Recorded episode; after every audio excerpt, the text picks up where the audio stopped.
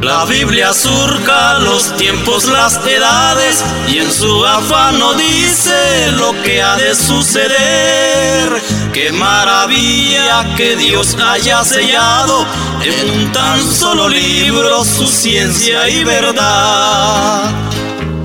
Para mi alma la Biblia es el espejo, en ella me reflejo como un hijo de Dios. Para la iglesia la Biblia es el escudo, también es la bandera de la patria celestial.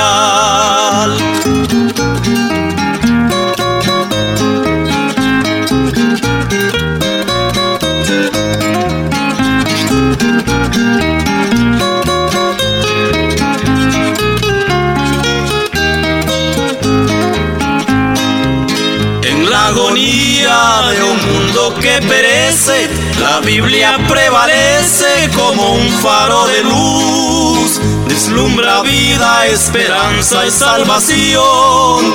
Para el sediento es la fuente del saber.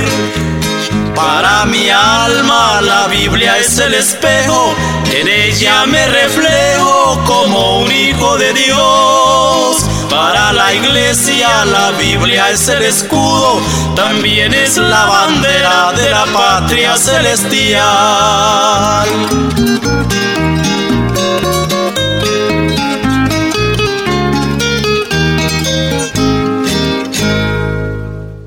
Gloria al Señor. Así es, mi hermano. Antes de proseguir adelante, vamos a orar al Señor para que sea Él quien nos guíe en este momento para llevar el mensaje de la palabra, el cual será de bendición a su vida. Y vamos a ponerlo en las manos de nuestro Dios. Bendito Dios y buen Padre, en esta hora venimos ante tu presencia, poniéndonos, mi Dios, en tus manos, para que sea usted quien nos guíe a través de su Santo Espíritu para llevar el mensaje de tu palabra a esta hora, que será de bendición para todo ese lindo pueblo, esa linda audiencia que nos sintoniza en esta hora. Esperamos que esta palabra, Señor, germine en los corazones y podamos ver maravillas, podemos ver que tu palabra obrando en cada corazón, que está allí dispuesto para recibir la palabra. Usted que prepara el terreno para que cuando esta palabra llegue y germine, ya que sabemos que su palabra no vuelve vacía, dice la palabra que así como desciende del cielo la nieve y la lluvia y no regresan arriba, sino que mojan la tierra y la hacen germinar, que así es tu palabra que sale de su boca, no volverá a usted vacía. Padre, en esta hora, en el nombre de Jesús, nos ponemos en tus manos y que sea su Santo Espíritu el cual me guíe a mí y a toda esa linda audiencia que, está, que en esta hora nos sintoniza. Gracias, Padre, por lo que usted ha hecho y seguirá haciendo a través de esta palabra. Así es, mi hermano querido, Dios les bendiga Vamos a tratar con el tema preguntas contestadas. Esa va a ser preguntas contestadas. Puede ver usted en el tiempo presente en que estamos viviendo, hay muchas preguntas que hay en el pueblo, en toda la humanidad, hay muchas preguntas que se hacen, pero ahora vamos a contestar, o sea, vamos a hablar de unas preguntas que se hicieron que están basadas en la palabra del Señor, en la Biblia, y podemos ver las, esas preguntas que fueron hechas, fueron también contestadas para que cada uno de nosotros, ahí depende de cada persona cuál será su decisión a hacer. Porque usted sabe, hermano querido, que cuando uno hace una pregunta es porque tal vez ignora las cosas y quiere saber la respuesta para proseguir bien para proseguir eh, eh, conforme a la pregunta o para buscar otro rumbo. Pero el propósito de este mensaje es, hermano y amigo, que usted se ha hecho esa pregunta, si usted mismo se ha hecho esa pregunta, ahora, hoy sea el momento oportuno donde usted puede hacer la mejor decisión de su vida. Vamos a dar comienzo aquí leyendo en el libro de los Hechos, aquí en el capítulo, capítulo 16, donde podemos ver algo que estaba pasando. No estaba fácil para aquellos hombres que, a los que se les hizo la pregunta, porque esto es eh, un día donde el apóstol Pablo y Silas habían sido castigados y habían sido encarcelados. Estaban ellos privados de su libertad, como muchos de hoy día se encuentran, pero quiero decirle que ellos estaban allí y la Biblia nos enseña qué es lo que ellos hacían, estando allí. Ellos habían sido echados no por maldades que habían hecho, sino porque ellos estaban predicando de la palabra del Señor y por los milagros que Dios había hecho por medio de ellos, ellos fueron encarcelados. Y no solo encarcelados, sino que también fueron azotados. Y nos enseña la palabra que estando ellos allí, este, ¿sabe lo que ellos hacían? Ellos dice que oraban y cantaban himnos al Señor. Y podemos ver lo que nos dice aquí en el libro de los Hechos y aquí es donde vamos a encontrar una pregunta y esa pregunta son contestadas, se da la contestación a esa pregunta. Eh, no que ellos se preguntaran por qué estaban allí. Ellos sabían que estaban allí sufriendo, pero por el causa de llevar el mensaje de la palabra. Y por eso ellos estaban orando al Señor y cantando. Y entonces ahí los que estaban juntamente con ellos, pues lo estaban escuchando. Pero vemos que siempre cuando hay alguien que está privado de su libertad, eh, hay alguien que está al cuidado de ellos. ¿Para qué? Para que nadie se vaya a escapar de ese lugar. Entonces hay una responsabilidad para aquella persona que está allí de encargado.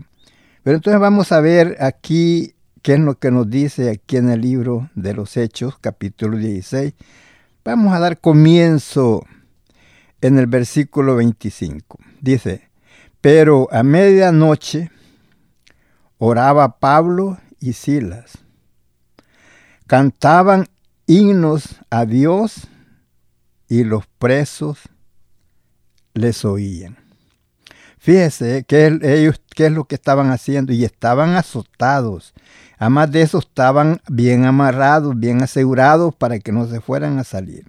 Entonces sobrevino de repente un gran terremoto, de tal manera que los cimientos de la cárcel se sacudieron, se sacudían y al instante se abrieron todas las puertas y las cadenas de todos se soltaron.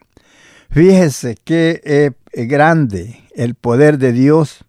Por eso dice que Dios habita en medio de la alabanza. Cuando estos hombres estaban orando y cantando, vino esta cosa a ese lugar. Y, y entonces, ¿qué pasa?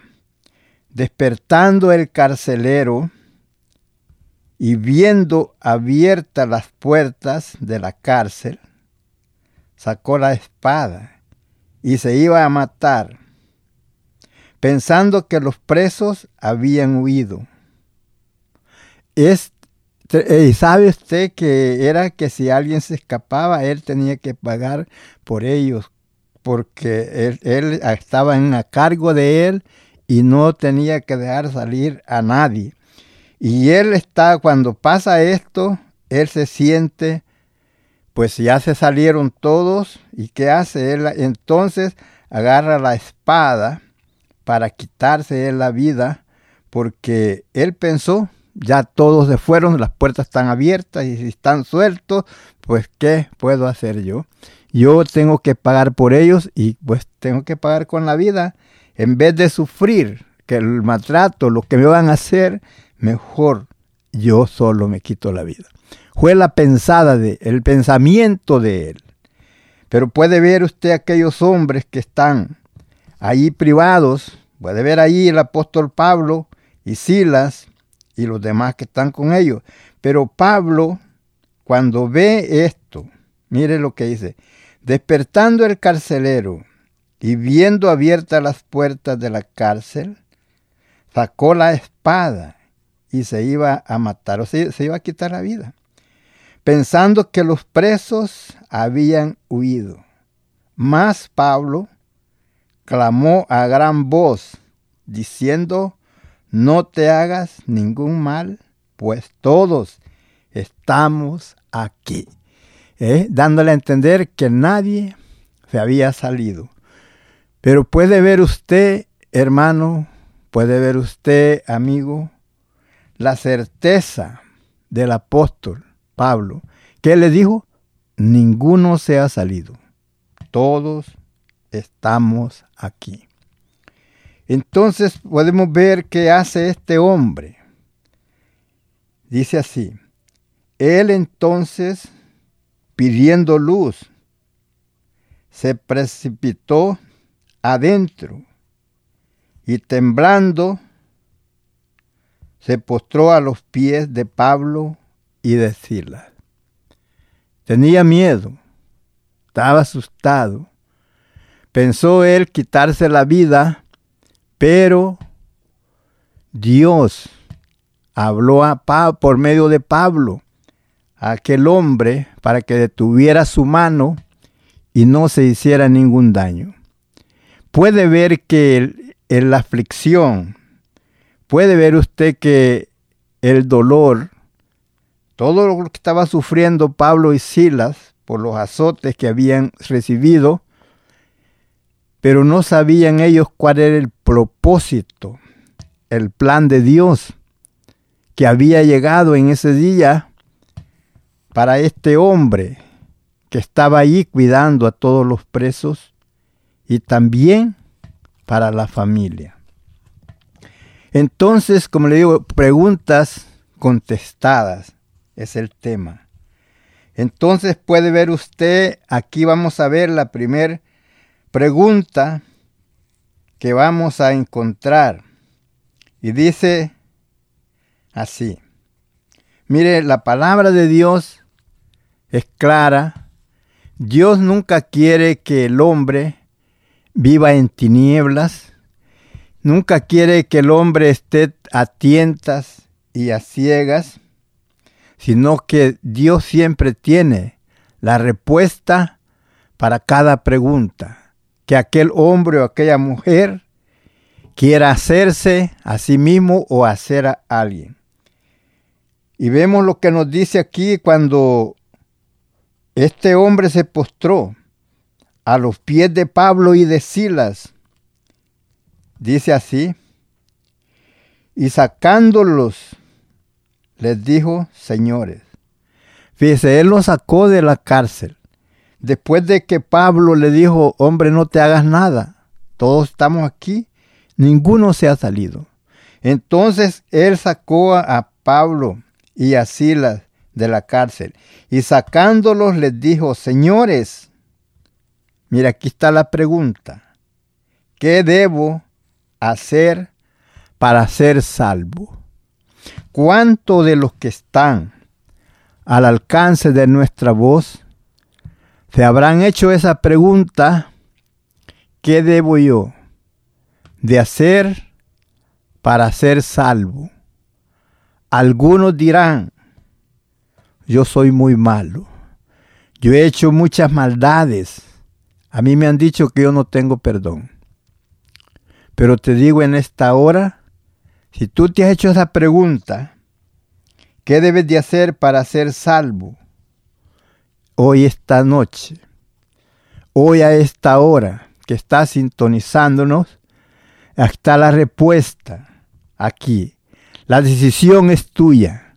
Tú solamente vas a hacer la decisión si te has preguntado ¿Qué tú tienes que hacer para ser salvo? Si tú has buscado una y otra forma, buscando algunos medios para ser salvo, que fuera de Dios no lo vas a encontrar. Cuando ellos preguntan, cuando él pregunta que qué debía de hacer para ser salvo, mira la respuesta está en el versículo 31 del capítulo 16 de los Hechos. Ellos dijeron, ¿Quiénes son ellos? Pablo y Silas.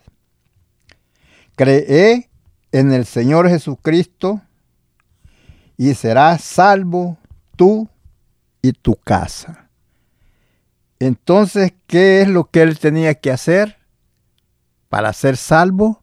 La respuesta era creer en el Señor Jesucristo y sería salvo.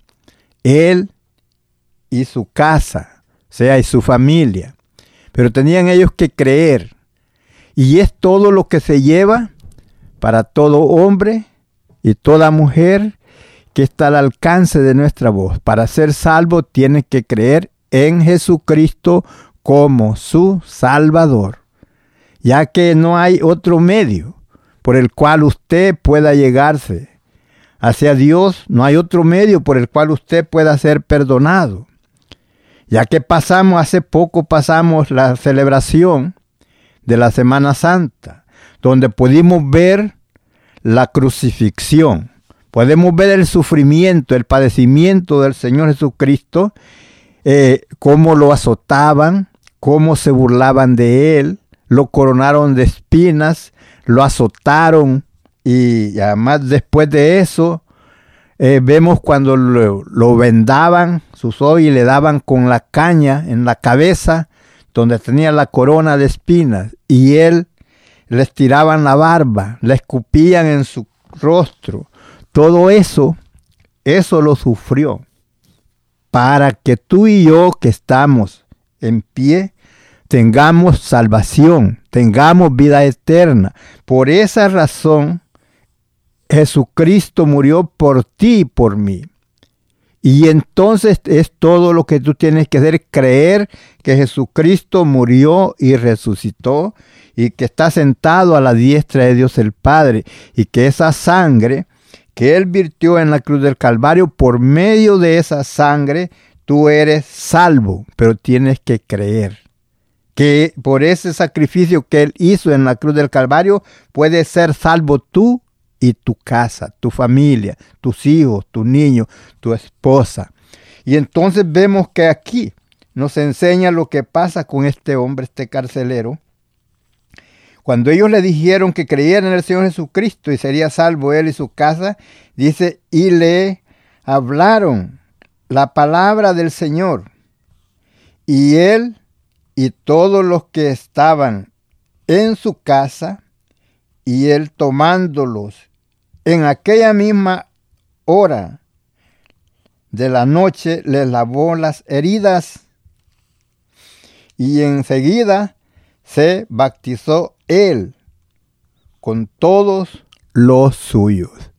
Ahí se cumplió la palabra que le dijeron ellos, cree tú en el Señor Jesucristo y serás salvo tú y tu casa.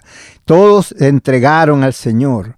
Vemos que como pasó también con este, con Cornelio. Cornelio eh, mandó a traer a Pedro para que les hablara de qué debían de hacer para ser salvos. Vino Pedro y les habló del sacrificio de Jesús, de lo que Jesús había sufrido y había pasado, y cuál era el plan de Dios el Padre para con la humanidad. Y ellos recibieron al Señor él con todos los que estaban en casa, aún no solo él, la familia, tenía amistades, mucha gente congregadas ahí esperando que llegara Pedro para que les enseñara, les hablara de, de lo que Jesucristo había hecho para con ellos y para con los gentiles. Y vemos que ellos se entregaron su vida. Si usted se ha hecho esa pregunta, ¿qué debo de hacer para ser salvo? No tiene usted que acudir a ninguna otra cosa sino a Dios. Venir delante de Dios con un corazón arrepentido, pidiendo perdón, reconociendo que el sacrificio que Jesús hizo en la cruz del Calvario por creer en Él, en Jesucristo como el Hijo de Dios, y creer que esa sangre que Él derramó en la cruz del Calvario es suficiente para limpiar su pecado, usted es salvo. Solamente que desde ese momento que usted hace esa confesión y de buscar al Señor, desde ese momento usted sigue alimentándose por la palabra y siguiendo los mandamientos del Señor en la obediencia de la palabra y ser y perseverar hasta el final de sus días. Desde ese momento usted seguir adelante en la obediencia de la palabra, congregándose en la iglesia, leyendo la Biblia, escuchando los mensajes y fortaleciéndose a través de la palabra. Pero no hay otro medio por el cual usted pueda llegar a Dios, sino solamente a través de Jesucristo. Y se las palabras de Jesús. Jesús dijo, de cierto, de cierto digo, el que oye mi palabra y cree en el que me envió, tiene vida eterna. Dijo, y no vendrá condenación, mas ha pasado de muerte a vida. Porque nosotros por causa del pecado estamos sentenciados a muerte. No la muerte física. La muerte física esa todos la vamos a pasar. Es la muerte eterna donde estaremos si no tenemos a Cristo como nuestro Salvador, será llanto y tristeza por la eternidad. Pero si estamos en Cristo, si recibimos a Cristo como nuestro Salvador, que somos, nos somos hechos salvos a través de Jesucristo, gozaremos por la eternidad juntamente con Cristo y juntamente con su Padre. Por eso, si usted se ha hecho esta pregunta, ¿qué debo de hacer para ser salvo? Crea en Jesucristo como su Salvador. Si usted dice, pero ¿cómo yo puedo creer si yo no lo he visto? Eso es lo hermoso, que sin haberle visto creemos, porque su palabra no miente, su palabra es real. Sabemos que Él, él murió y que resucitó y que está sentado a la diestra de Dios el Padre. Por eso Jesús encargó y dijo, escudriñad las escrituras porque a vosotros parece que en ellas tenéis la vida eterna, y ellas son las que dan testimonio de mí. La palabra, la, por eso tenemos la Biblia donde tenemos el testimonio de lo que Jesús hizo, de cuál fue el plan de Dios el Padre para con la humanidad, ya que la humanidad estaba sentenciada a muerte por el pecado, por causa de la desobediencia del primer hombre que fue Adán, que desobedeció a la palabra del Señor. Por eso fuimos todos constituidos pecadores, pero vino Cristo para resgatarnos, para redimirnos, porque habíamos, estábamos sentenciados para ser condenados por causa del pecado. Pero vino Cristo y pagó la deuda que nosotros no podíamos pagar. Y es por eso que es a través de Jesucristo que usted y yo podemos ser salvos. Gloria al Señor por todo lo que el Señor hace. Entonces, si usted se ha preguntado, ¿qué debo de hacer para ser salvo? Crea en el Señor Jesucristo. Crea en el sacrificio que Jesús hizo en la cruz del Calvario. Y mire usted que no hay otro medio por el cual usted pueda llegar a Dios el Padre. Dios siempre ha querido que el hombre sepa la verdad. Mire, en tal momento dijeron los discípulos, Señor, no sabemos a dónde vas, ni sabemos el camino. Jesús, para que ellos no dudaran, para que ellos se dieran cuenta de la realidad de las cosas, dándole una respuesta contendente. Allí en San Juan, capítulo 14, versículo 6, Jesús les dijo, yo soy el camino, yo soy la verdad y yo soy la vida. Y nadie viene al Padre si no es por mí. Entonces vemos que allí Él les enseña que para llegar a Dios el Padre es a través de Jesucristo, a través de Él. Ahora vemos que allí en San Juan, capítulo 17, versículo 3, le dice Jesús, y esta es la vida eterna. Y la vida eterna es la salvación. Que te conozcan a ti, oh Dios verdadero, estaba hablando del Padre, y a Jesucristo al cual has enviado. Qué lindo. Ahí vemos que este Jesús hablando acerca del Padre, él dice él, y esta es la vida eterna. ¿Cuál? La salvación, eso es, eso es lo que es salvación, vida eterna. Porque no hay otro medio para que usted tenga vida eterna, sino solamente a través de Jesucristo. Fíjese, viene, ven, podemos ver, ahí está contestada esa pregunta cuando se preguntó qué debo de hacer para ser salvo. Tenemos la, también de otro hombre, un hombre que era muy, este, no era cualquiera, era un maestro en Jerusalén. Este hombre había escuchado de Jesús, había oído, sabido de los milagros que Jesús hacía. Él se dio cuenta de cómo cuando Jesús pues se había, se bautizó. Cuando Jesús comenzó su ministerio, cuando Jesús empezó a llamar a sus discípulos por diferentes, en diferentes áreas y ya después empezó a predicar con sus discípulos. Este hombre ya lo había escuchado.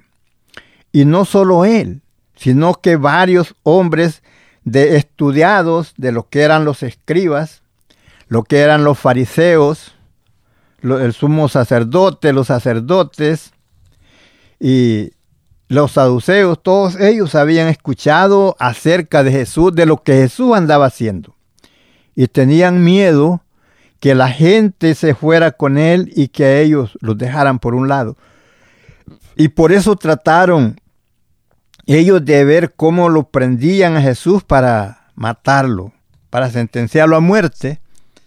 Pero entonces entre ellos estaba este hombre llamado Nicodemo. Este vino de noche a Jesús. Dirá usted, ¿por qué vino de noche? ¿Por qué no vino en el día?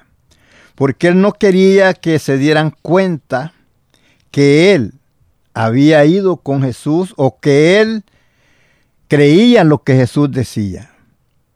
Porque es cierto que venían los escribas y fariseos venían donde Jesús estaba enseñando, pero muchos de ellos venían no para creer en Él, sino para buscar ocasión a ver en qué palabra Jesús se equivocaba o hablaba algo que no les pareciera y por esa palabra condenarlo a muerte. Pero no hallaban, nunca hallaban. Entonces este Nicodemo viene a Jesús por la noche y se presenta delante de Jesús y sabe que él sabe, sabe que Jesús era, era maestro porque él mismo le dijo. Mira, dice así, había un hombre, esto está en San Juan capítulo 3, versículo 1, había un hombre de los fariseos, esos fariseos eran muy estudiados, que se llamaba Nicodemos un principal entre los judíos. Este vino a Jesús de noche y le dijo, rabí. ¿Qué quiere decir rabí? Maestro. Sabemos, él era maestro, o sea, Nicodemos era maestro, pero él era maestro conforme a, a la ley, conforme a los ritos de que se gobernaba el Senedrín, o sea, los fariseos, los escribas y fariseos. Vino así, dice, Rabí, sabemos que ha venido de Dios. ¿Qué quiere decir la palabra sabemos? Que no era solo él, eran muchos. Que ha venido de Dios como maestro. Porque nadie puede hacer estas señales que tú haces si no está Dios con él. Ellos sabían. Entonces, pero no querían creer en él. Lo menospreciaban y le decían, ¿cómo que siendo hombre te haces que sos hijos de Dios? Pero ¿qué pasa? Este hombre vino a Jesús. Y respondiendo Jesús le dice, le dijo, de cierto, de cierto te digo, que el que no naciere de nuevo no puede ver el reino de Dios. ¿Qué tenía que hacer para nacer de nuevo? Era creer en Jesús como su Salvador. Eso era lo que tenía que hacer. Pero como este, él era maestro, por eso vemos que Jesús le habla en estos términos. Le dice, de cierto, de cierto te digo, que el que no naciere de nuevo no puede ver el reino de Dios. Porque él venía queriendo saber cómo ver el reino de Dios, quería cómo saber cómo ser salvo. Por eso Jesús le dice así. Nicodemo le dijo, ¿cómo puede un hombre nacer siendo viejo? ¿Puede acaso, puede acaso entrar por segunda vez en el vientre de su madre y nacer? Esa fue, vemos la pregunta que hace Nicodemo, que cómo podía ser para volver a nacer. Ese nuevo nacimiento, ese es cuando usted recibe a Jesucristo como su Salvador, entonces usted se convierte en un hijo de Dios. Antes de ese nuevo nacimiento, usted es creación. Usted es creación de Dios, pero no hijo. Para ser hijo de Dios, usted tiene que nacer de nuevo. Y eso es creer que Jesús es su Salvador. Y cuando él pregunta esto, Nicodemos pregunta eso a Jesús, respondió Jesús, de cierto, de cierto te digo, que el que no naciere del agua y del espíritu, no puede entrar en el reino de Dios. Ahí le dice, tenía que creer, como dijo el que creyere y fuere bautizado, este será salvo. Gloria al Señor, gloria al Señor. Vemos ahí, hermanos, que tiene que nacer de nuevo para ser salvo.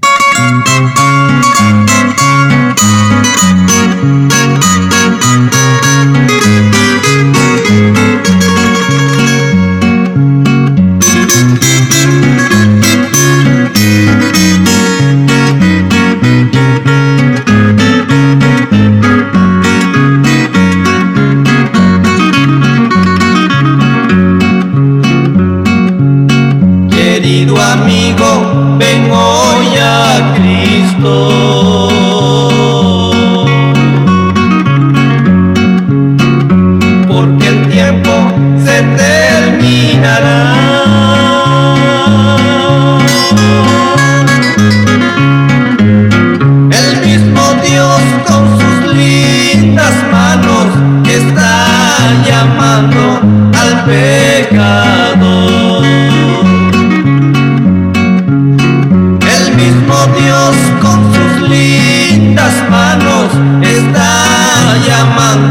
Señor,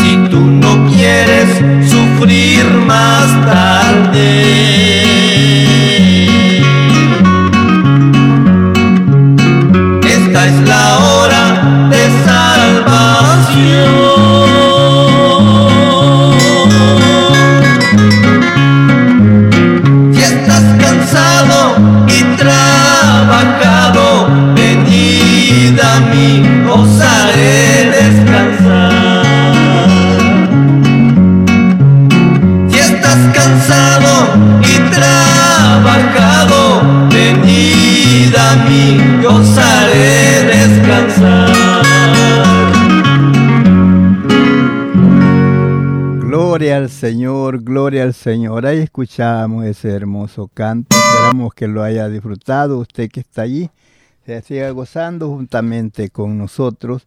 Y seguimos adelante con más palabras que usted puede ver lo que pasa cuando Dios trata, cuando el hombre o la mujer quiere saber qué tiene él que hacer, qué tiene ella que hacer para ser salvo solamente es creer en el Señor Jesucristo como su Salvador, venir a Él. Él le llama, Él llama a todo hombre y a toda mujer al arrepentimiento. ¿Arrepentimiento de qué? De todas aquellas cosas que haya hecho que no hayan sido agradables delante de Dios. Y Él le llama, así como pasó aquí con este hombre, Nicodemos, como le digo, era un hombre principal, era un hombre que sabía mucho de la palabra de Dios. Por eso Jesús habla con él en esa forma así. Porque este hombre, si él era maestro en Israel, él le podía contar al pueblo de las maravillas, lo que Dios había hecho antes, cuando sacó a ese pueblo de la tierra de Egipto, todas las maravillas que Dios había hecho con ellos, porque sabe que Dios les enseñaba que enseñaran todos los mandamientos que Dios le había prescrito al, pueblo y que le enseñara cómo ellos habían pasado el mar, cómo Dios los había sustentado eh, 40 años en el desierto. Y entre ellos, este, allí Jesús le recuerda a Nicodemos de cuando el pueblo había, se había puesto a hablar contra Moisés y contra Dios y que el Señor se airó con ellos y les mandó víboras para que estas víboras ellas los, los mordían y ellos morían. Aquel que era mordido por una serpiente en el desierto moría. Entonces eh, Dios le dice a Moisés, pues que qué hacía, y le dijo Dios a Moisés, hazte, le dijo, hace una serpiente de bronce y en medio del campamento pone un, una asta, o sea, un poste, un palo alto, y allá arriba pones la serpiente de bronce, y todo aquel Dios quería ver la obediencia, que a ver si iban a obedecer el pueblo. Le dijo, y todo aquel que sea mordido por la serpiente, mire hacia arriba a la serpiente de bronce y no morirá.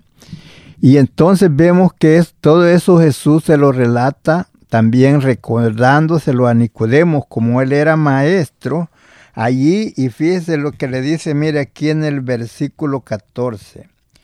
Y le dice así, dice, y como Moisés levantó la serpiente en el desierto, así es necesario que el Hijo del Hombre sea levantado.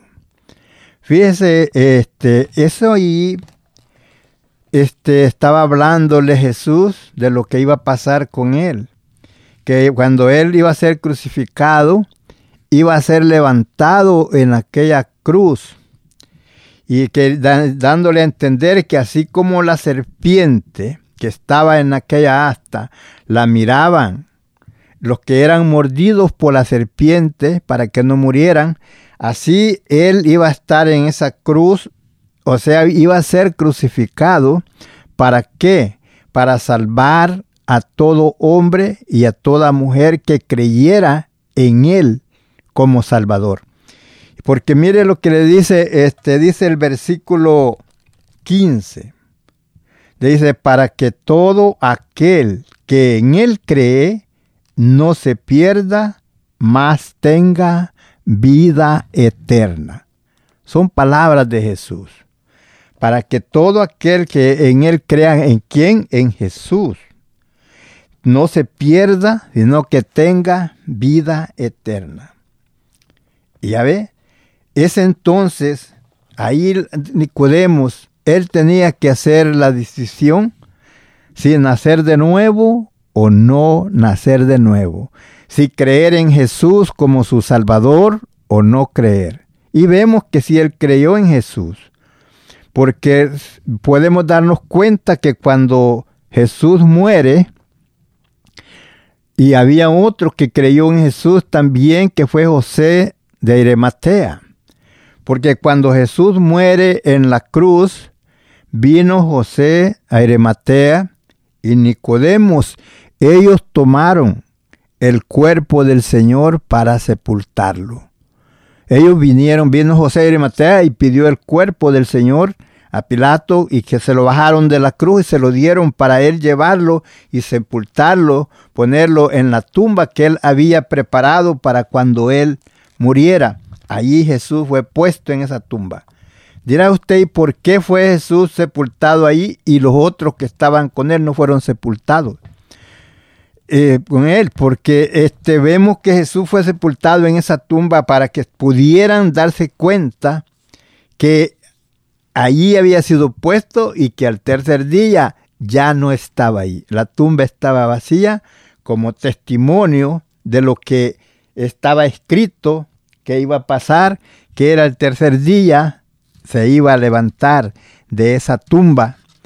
Y esa es la esperanza de todo cristiano. Esa es la esperanza de todo aquel que cree en Jesucristo, que así como Él se levantó de la tumba, también nosotros un día nos levantaremos pero si creemos en Él, lo levantaremos para vida eterna. Si no creemos en Él, vamos a resucitar, pero no para vida eterna, sino para vergüenza y confusión perpetua. Pero si usted se ha hecho la pregunta, ¿qué debo de hacer para ser salvo? La respuesta es, cree en el Señor Jesucristo y serás salvo tú y tu casa. Piense usted que hay, qué es la decisión que usted va a hacer. Porque aquí vemos que Nicodemo hizo la decisión y creyó. Pero vemos el carcelero hizo la pregunta, se le contestó y creyó. Pero nos damos cuenta de otro que hizo una pregunta. Y entonces, y este, este era otra persona, este era un joven. Era un joven y nos enseña la palabra que era un joven rico. Y ese joven vino y hizo la pregunta al Señor y el Señor le contestó la pregunta que le hizo. ¿Sabe que él como era israelita, era judío, este joven? Vemos que a ellos se les enseñaba desde un principio todo lo que eran los mandamientos y, y así ellos pues era para ellos el que era obediente podía guardarlos, los mandamientos que estaban escritos en la ley de Dios. Pero este joven se acercó a Jesús y le hizo también una pregunta. Dice aquí en, en, Mateo capítulo 19, dando comienzo el versículo 16. Entonces vino uno y le dijo, eh, le dijo a Jesús, maestro. Ya ve que Nicodemos también le dijo maestro. Y si él era maestro. Maestro bueno, qué bien haré para tener la vida eterna. Eso quería decir para ser salvo. Qué bien haré para tener la vida eterna. Tal vez usted ha dicho, bueno, ¿Qué obras buenas yo puedo hacer para ser salvo? Nadie se puede salvar por obras que haga. Las obras es fruto de un nuevo nacimiento. Las obras van acompañadas de la fe. Las obras sin fe son muertas como la fe sin obras también son muertas. Debe de haber juntamente la fe y obras. Usted tiene que creer en Jesucristo como su Salvador. Entonces, este joven pregunta eso y el Señor le dice y le dijo, ¿por qué me llamas bueno? Ninguno hay bueno sino uno, Dios, o sea, mi Padre. Más si quieres entrar en la vida, o sea, que le dice, quiere decir, si tienes, quieres tener la vida eterna, si quieres entrar en la vida, guarda los mandamientos. Entonces el joven le dijo, ¿cuáles? Jesús le dijo, no matarás, no adulterarás, no hurtarás, no dirás falso testimonio. Le dice, honra a tu padre y a tu madre y amarás a tu prójimo como a ti mismo. Sabe que el joven, él se sintió confiado porque él dijo yo todo eso lo he guardado desde mi juventud. El joven le dijo, todos estos los he guardado desde mi juventud. ¿Qué más me falta?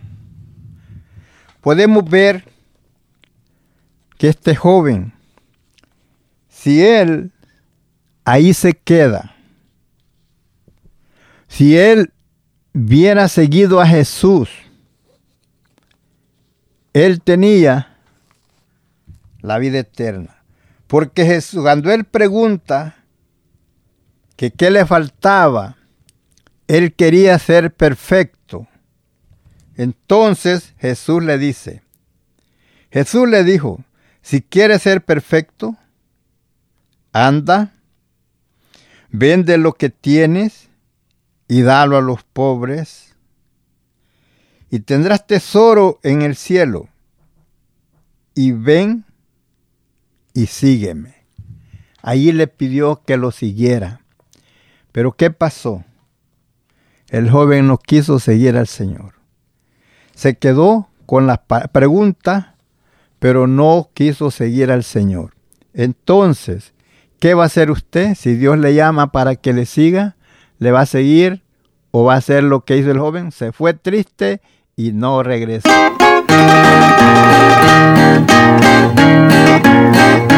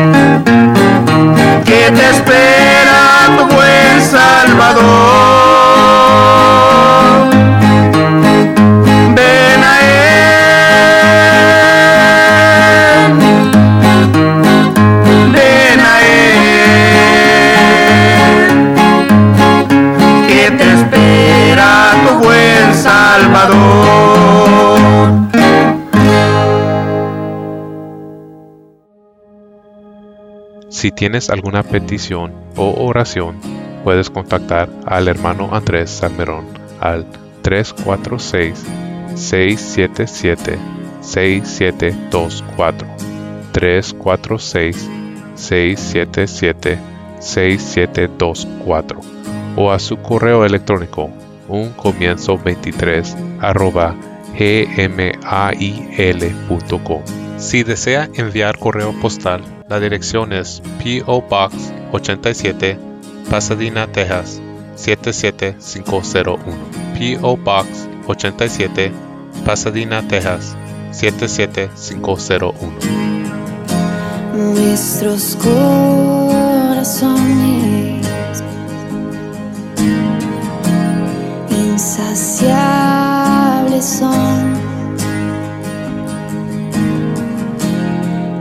hasta que conocen a su Salvador.